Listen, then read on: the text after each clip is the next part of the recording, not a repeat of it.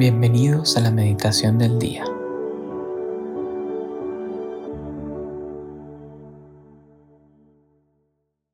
En nombre del Padre, del Hijo y del Espíritu Santo. Amén. Ven Espíritu Santo, ven amor entre el Padre y el Hijo. Ven, hazte presente en este rato de oración. Ven Espíritu Santo, ven, revélate, muéstrate en nuestro corazón, ilumina mi mente, dispón mi voluntad. Y si me quieres regalar el sentimiento de gozo, de consuelo, de ánimo, te lo agradezco de antemano. Hoy, 21 de septiembre, miércoles, vamos a leer y contemplar el pasaje que se encuentra en Lucas 9, del 9 al 13. En aquel tiempo vio Jesús a un hombre llamado Mateo, sentado al mostrador de los impuestos y le dijo, Sígueme. Él se levantó y lo siguió. Y estando en la mesa en casa de Mateo, muchos publicanos y pecadores que habían acudido se sentaron con Jesús y sus discípulos. Los fariseos al verlo preguntaron a sus discípulos, ¿Cómo es que vuestro maestro come con publicanos y pecadores? Jesús lo oyó y dijo, No tienen necesidad de médico los sanos, sino los enfermos. Andad, aprended lo que significa misericordia quiero y no sacrificios, que no he venido a llamar a los justos, sino a los pecadores. Palabra del Señor, gloria a ti, Señor Jesús.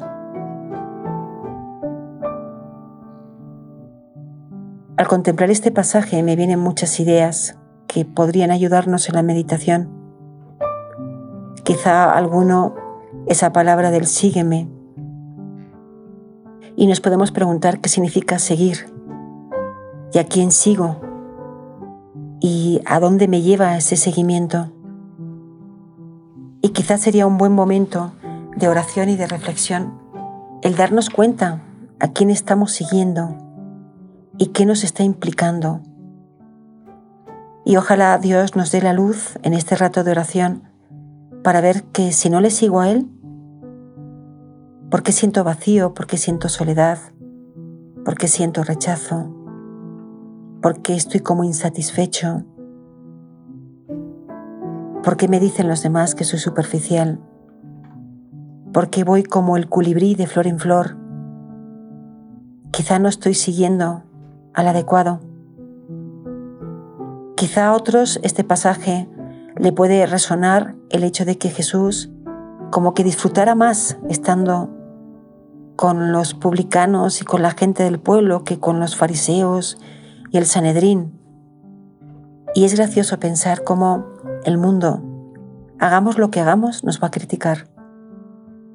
Si hacemos porque seguimos a Cristo, qué fanáticos somos.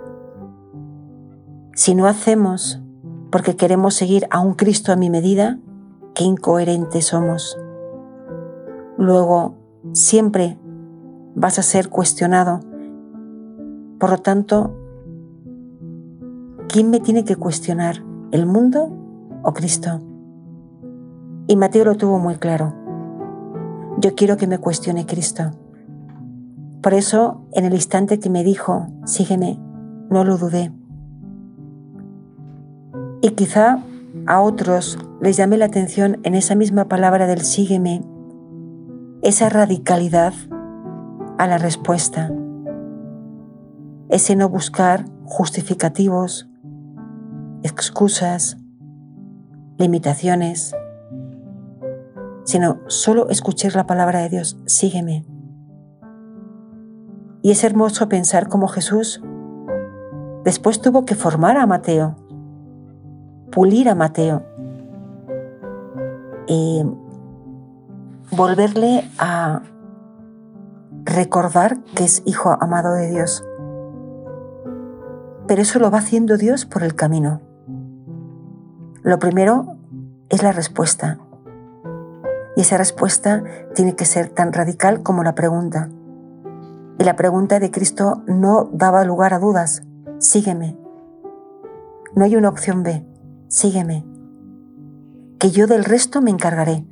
A ti solamente te toca responder a mi llamado.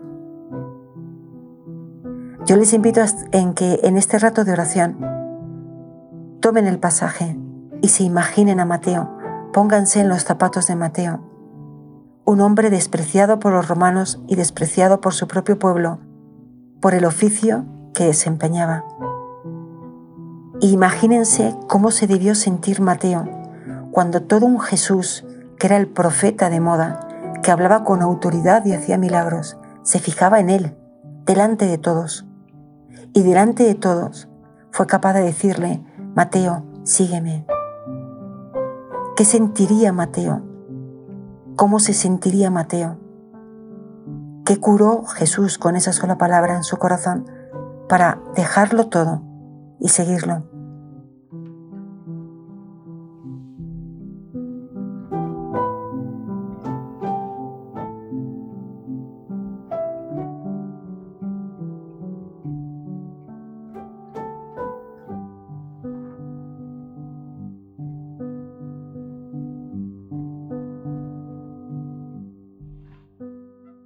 Te damos gracias, Señor, por todos tus beneficios, a ti que vives y reinas por los siglos de los siglos. Amén. María, Reina de los Apóstoles, enséñanos a orar. En nombre del Padre, del Hijo, del Espíritu Santo. Amén.